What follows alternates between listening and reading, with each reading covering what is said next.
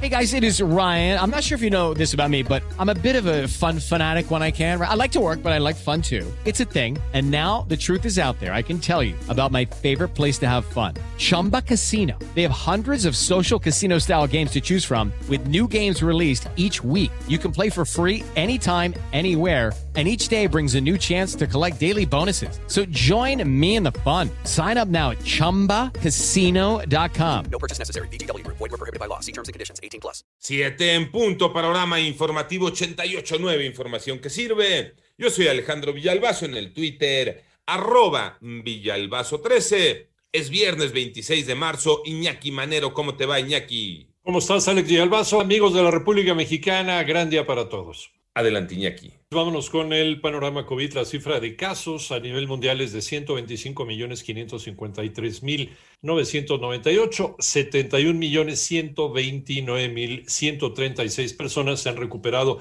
de la enfermedad, aunque sí hay que tomar en cuenta que todavía no está muy bien determinado a cuántas personas y en qué porcentaje les produce inmunidad esta enfermedad. Mientras que el número global de muertes por COVID-19 ya llegó a 2 millones 756 mil 566. El gobierno de Argentina decidió suspender los vuelos provenientes de Brasil, Chile y México para evitar que los casos de distintas cepas de COVID-19 se propaguen en el país, que espera una inminente segunda ola de contagios. Y las cifras de la pandemia en México, Moni Barrera. La Secretaría de Salud informó que ya son 2.214.542 casos de COVID en el país y 200.211 defunciones, pese a que en Campeche se había anunciado el regreso a clases 15 días después de Semana Santa por encontrarse en semáforo epidemiológico en verde desde hace seis meses y se vacunó a más de 17.000 profesores, se pospone el regreso a clases en esa entidad. Por el momento, no seguir avanzando en la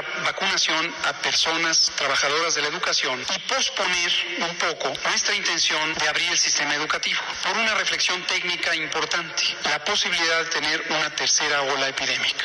Noten en qué momento lo estamos diciendo, cuando llevamos seis semanas de reducción de la epidemia, no cuando está reemergiendo. Para nosotros es una señal fundamental el hecho de que en algunos países de la región existe una reemergencia de la epidemia. Así lo dijo Hugo López Gatel, subsecretario de Prevención y Promoción de la Salud, en 889 Noticias, Mónica Barrera. El panorama nacional, el ex gobernador de Tamaulipas, Tomás Yarrington, de 64 años de edad, se declaró culpable en los Estados Unidos de un cargo de lavado de dinero como parte de un acuerdo con la Fiscalía. Un juez de distrito de Tamaulipas determinó que la Fiscalía General de la República deberá iniciar una carpeta de investigación sobre el homicidio de migrantes en Camargo en los próximos tres días. Hasta el momento, la investigación estaba en manos de la Fiscalía General del Estado.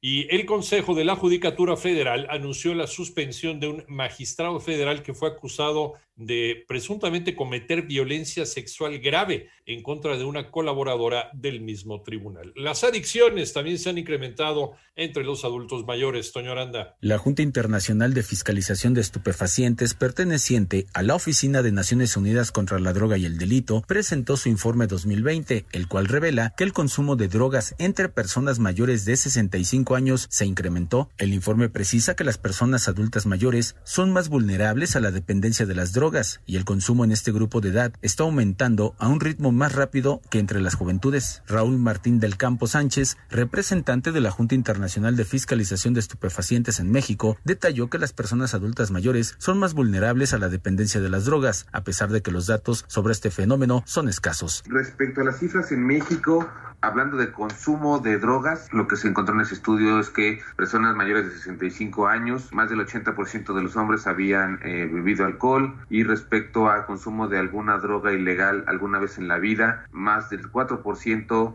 de prevalencia en eh, adultos mayores hombres y 2.7% de prevalencia de adultos eh, mayores mujeres. Para 88.9 Noticias, Antonio Aranda. En el panorama internacional, el presidente de los Estados Unidos, Joe Biden, dice que México no quería recibir a las familias deportadas por los Estados Unidos, pero que ya se llevan a cabo negociaciones para alcanzar una solución. En tanto, en Egipto, dos trenes de pasajeros chocaron de frente, dejando un saldo de al menos 32 personas fallecidas y 66 heridas, esto según datos del Ministerio de Salud egipcio. Hoy en eh, Myanmar, también conocido como Birmania, fueron liberados otros 300 manifestantes detenidos tras el golpe de Estado.